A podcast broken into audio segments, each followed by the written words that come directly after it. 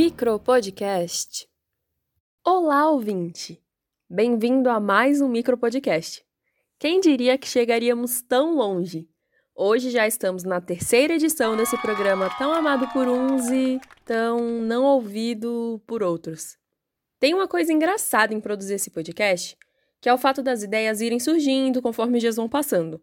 Só que antes do podcast existir, Qualquer coisa engraçada que eu pensava, eu tweetava ou falava com os meus amigos. Só que agora eu penso. Hum, esse é um assunto para o podcast. E eu guardo para falar aqui. Então, se eu continuar nesse ritmo, em breve eu não vou falar mais nenhuma palavra além das ditas aqui. Como é difícil viver em equilíbrio.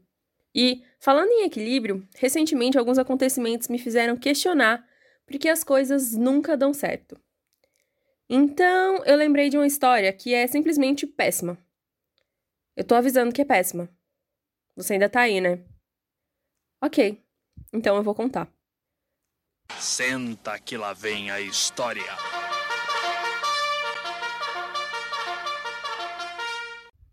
Em novembro de 2017, eu tomei a péssima decisão, a qual eu já tinha tomado anteriormente e viria a tomar mais uma vez, de ir em um inter de faculdade.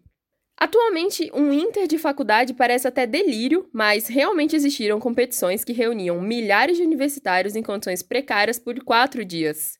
E eu nutro um grande ódio por Inter, mas, dadas as circunstâncias atuais, parece um sonho. Para quem não sabe, em Inter, as competições acontecem durante o dia e durante a noite acontecem as festas. Geralmente, esses eventos acontecem mais para o interior. Então você viaja, gasta um bom dinheiro para isso para quem não sabe, o Tusca, por exemplo, ele custa um HB20 branca. E você fica com péssimas condições de banho e alimentação, vai nas festas ruins e dorme em barraca que chove dentro. Mas o que eu quero dizer é que é meio complicado você simplesmente voltar para casa se estiver achando ruim, porque a sua casa pode ficar a 5, 6 horas de distância. E eu quero fazer aqui o adendo de que tudo bem se você vai em Inter, eu não tenho nada contra. Eu só particularmente odeio mesmo. Mas enfim, eu tava lá na festa. Era a primeira festa. E eu tava me sentindo bonita, arrumada, cheirosa. Essa parte do cheirosa é um detalhe importante. E eu tava me divertindo, na medida do possível, com os meus amigos. Aí eu tava dançando e do nada parou uma garota do meu lado. E aí ela me olhou assim, deve ter sido um nanosegundo, mas esse momento se repassa na minha mente como se tivesse sido por cinco minutos. E aí ela abriu a boca e ela vomitou. Ela vomitou em mim.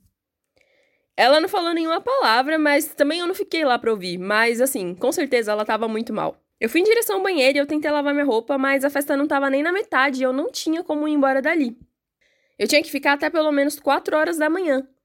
Então, depois de tentar em vão me limpar e só conseguir ficar molhada, eu comecei a fazer o que eu sei fazer de melhor, que é chorar.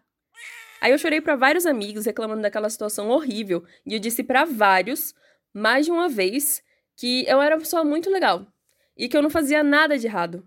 E eu não sabia porque aquelas coisas ruins aconteciam comigo e que eu era azarada e coisas do tipo. Mas enfim, eu acabei fazendo o ouvido dos meus amigos de pinico a noite inteira. O pinico esse que inclusive fez falta aí para essa garota misteriosa que estragou minha noite. Aliás, garota misteriosa, se você estiver me ouvindo, eu só espero que você tenha parado de fazer isso.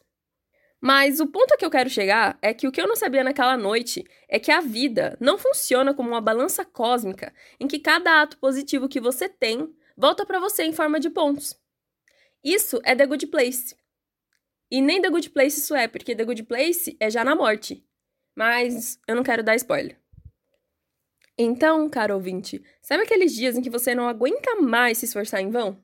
Porque você, você é uma boa pessoa, mas mesmo assim você sofre tem de lidar com gente que é mal educada, tem que aguentar coisa dando errado e coisa do tipo.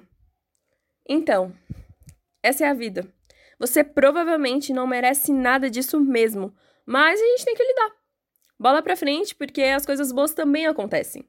A gente talvez tenha que aprender a reagir a elas como se elas fossem grandes coisas boas. E talvez esse aí seja o tal do equilíbrio. Esse foi o episódio do micro podcast de hoje.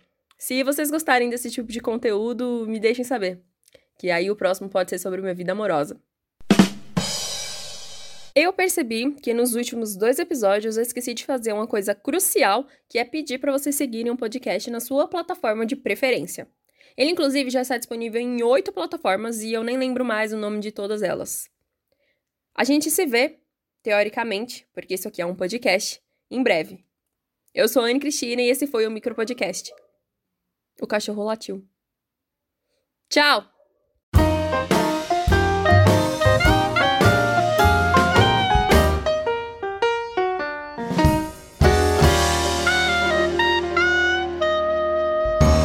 Micro Podcast.